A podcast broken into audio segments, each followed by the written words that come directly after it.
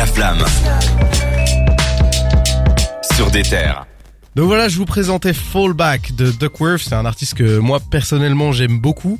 Euh, pour l'historique juste, il vient, il vient de Los Angeles. Il a déjà sorti quand même pas mal de projets. Moi, je l'ai découvert aux environs de 2016 avec 2016-2017 euh, avec un extra ugly mixtape, ça s'appelait. Et c'est vraiment un gars qui euh, est très dans, dans, dans le R&B en général, on va dire. Il fait des gros mélanges de styles. Moi, je trouve que c'est quelqu'un qui va prendre un peu euh, ce qu'il y a de meilleur de, de Taylor, the Creator. De... On l'a entendu à la fin là. Ouais, exactement. Il y, a, il y a vraiment un mélange de styles que je trouve assez intéressant chez lui. Alors il fait pas souvent des gros morceaux rap comme ça ici.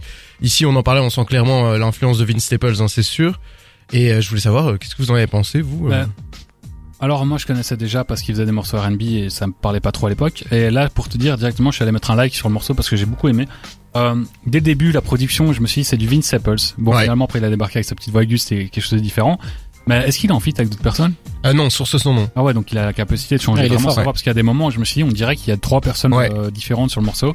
Et puis à la fin, comme tu l'as dit, euh, on il est retourné un peu à ses bases avec un truc un peu plus chantonné. Et là vraiment le beat switch, j'ai eu l'impression d'entendre Tyler de créateur. Donc c'est on sait que Vince Staples et Tyler sont très proches et du coup j'ai l'impression que lui euh, c'est aussi leur troisième pote euh, qui s'inspire des deux. Enfin vraiment très bon morceau très bonne découverte pour moi. je trouve que c'est intéressant ce que tu dis. Après je te donne la parole Jawad. C'est euh, au niveau des voix c'est justement quelque chose que je lui reprochais pas mal au début. C'est qu'il restait dans une voix assez classique.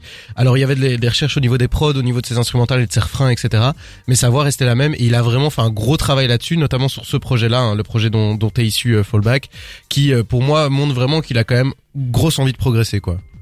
Bah, pour parler de sa voix, en fait, il a une voix passe-partout. J'ai l'impression d'entendre quelqu'un d'autre à chaque fois qu'il chante, mais c'est la sienne. Et franchement, c'est un avantage parce qu'il arrive à changer sa voix, il arrive à être en featuring avec lui-même, ce qui est, ce qui est franchement notable. Mhm. Au début, quand t'as lancé le truc, j'avais l'impression d'entendre un titre de Playboy Carty qui articule, mais Playboy Carty qui articule, c'est Je dis ça parce que tu sais le synthé un peu euh, électronique, enfin c'est un synthé donc c'est électronique, mais ce côté euh, énervé rock euh, crié. Bah, tu sais que je suis allé vérifier comme je t'ai dit j'ai été mettre un like déjà j'ai galéré à trouver le morceau parce que moi je crois que c'était fullback F U L L. Donc j'ai pas trouvé au début. Fullback. Ouais en fait c'est fullback. Mhm. et euh, du coup j'ai j'ai trouvé la date et effectivement elle s'est sortie en 2019 donc c'était avant que Playboy Carty devienne Monsieur Synthé. Ouais. Ouais c'est c'est vrai mais franchement grosse découverte je connaissais pas du tout Duckworth pour moi Duckworth c'était un titre de de Kendrick Lamar oui. mais Ouais, c'est un mec euh, qui est super versatile. J'ai entendu à la fin, j'ai beaucoup aimé. Moi, j'aime beaucoup plus la R&B que que toi, Cédric. Et du coup, à la fin, ce petit changement où euh,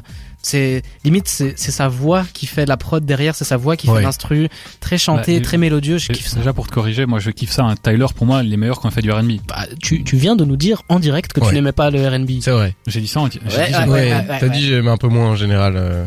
Ah bon Ah bah, je suis désolé. C'était peut-être, c'était peut-être la section R&B. Euh, non, non, le, le R&B. Non, mais de quoi Ce que j'avais entendu de lui ouais. en R&B, j'aimais moins. Mais sur ce morceau-ci, ah. le beat ah, ok, ok, ça va. Ouais. Il me fait penser à Tyler. Tyler, euh, vraiment, euh, quand il était en mode, euh, enfin, les morceaux de R&B Tyler, j'adore ça. Bien sûr. Je trouve que là, ça faisait vraiment inspirer positivement du R&B de Tyler. Bah dans ce cas-là, on se retrouve. J'espère quand même qu'il fait des morceaux un peu plus légers, parce que là, j'avoue que on l'a écouté c'est un truc qui est vachement rempli quoi. Le synthé, la prod derrière, c'est très lourd. Comme on l'a dit, il fait vraiment beaucoup de soul R&B, donc euh, ça c'est un peu une espèce de comment dire, un, un truc à part, ouais, à part entière dans sa discographie. Donc euh, tu peux, euh, t'auras des morceaux beaucoup plus relax. Super intéressant. Alors. En, tout cas, moi je trouve que c'est vraiment quelqu'un qui a l'air de s'amuser. Je pense que c'est une des plus grandes qualités de, de hein. C'est un mec qui s'amuse vraiment dans ce qu'il fait. Et, ce morceau sur scène, il doit bien s'amuser. Ouais, ben je l'ai vu et je peux t'assurer que je me suis vraiment marré. quoi. J'étais hyper chaud, j'étais au premier rang. Bref, je vous recommande beaucoup de Falling Man, qui est l'espèce de mini-album dont est issue cette chanson.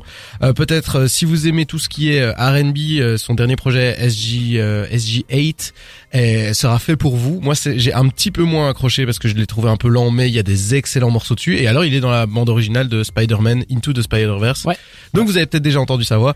Merci beaucoup pour cette découverte. Merci, ça me fait plaisir que vous ayez aimé. vraiment, c'est trop cool. Merci à toi. Restez avec nous. On va discuter notamment de cette histoire d'interdiction de la drill en Angleterre.